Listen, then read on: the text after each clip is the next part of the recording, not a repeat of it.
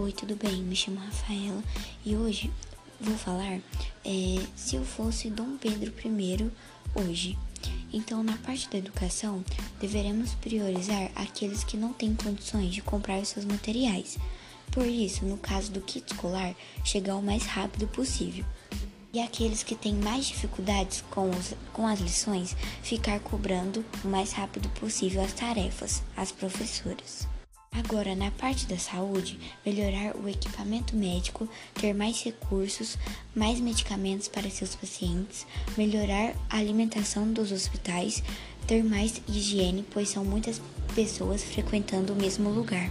Na parte da moradia, iria melhorar as casas de recuperação, pois muitos necessitam dela, e iria ajudar aqueles que realmente necessitam de um lugar melhor para morar, pois tendo crianças e ajudando na parte da alimentação delas.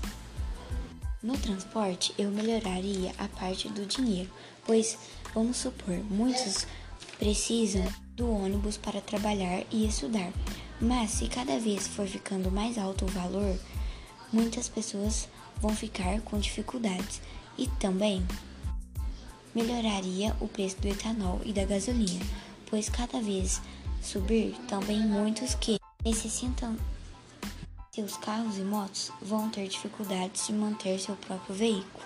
Os trabalhos estão difíceis para muitas pessoas, pois muitos estão desempregados e precisam sustentar sua família.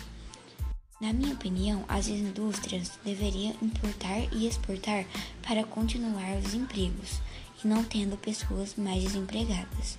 No caso do meio ambiente, deveríamos cuidar mais, não jogando lixos na rua, não ficando queimando os terrenos. Sempre separar seu lixo. Se a gente fizer tudo certo, não iremos poluir o meio ambiente. Na minha opinião, no caso da justiça, deve ser a justiça não deve ser certa com aqueles que fazem o errado. Por exemplo, roubar, ficar preso o tempo necessário e fazer a justiça para que nosso país, Brasil, fique melhor. Por exemplo, não tendo mais roubos, abusos, mortes. Tudo, na minha opinião, deve ter justiças. Palavras que disse do nosso Brasil.